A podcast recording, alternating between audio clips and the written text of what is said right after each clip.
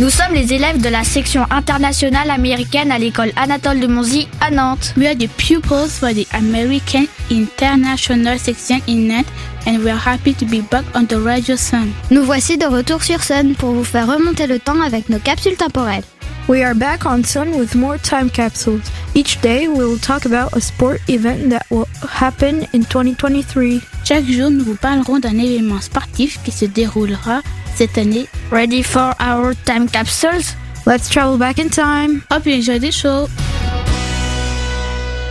Avant de commencer, un peu de vocabulaire pour bien comprendre. Grass, De l'herbe, a field, un terrain, soccer, le football, to impress.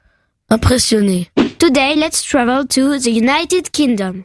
Do you know what happens from the 4th of February till the 18th of March? It's the Six Nation Rugby Union.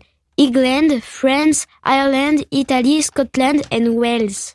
Here are five facts you should know about rugby. Fact number one. Rugby is a ball game that is played on a grassy field. Two teams try to move the ball down the field into the opponent's goal. Fact number two. A rugby ball is oval and filled with air. Fact number three.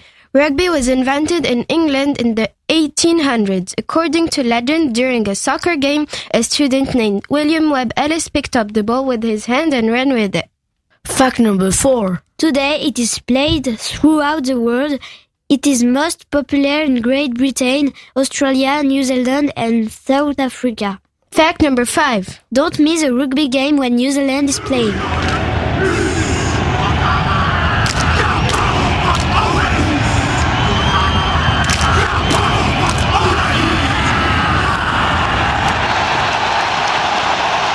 Well, the challenge has been received by the French. Stand by the Rugby World Cup final. Before each game, New Zealand dance the Haka or world dance. It is meant to impress the other team. Hope you enjoy learning about rugby. C'était la section internationale américaine de l'école Anatole de Monzie sur Nantes. Vous pouvez retrouver cette chronique en replay sur le sonunique.com. Hope you enjoy the show. Be ready for another time capsule tomorrow.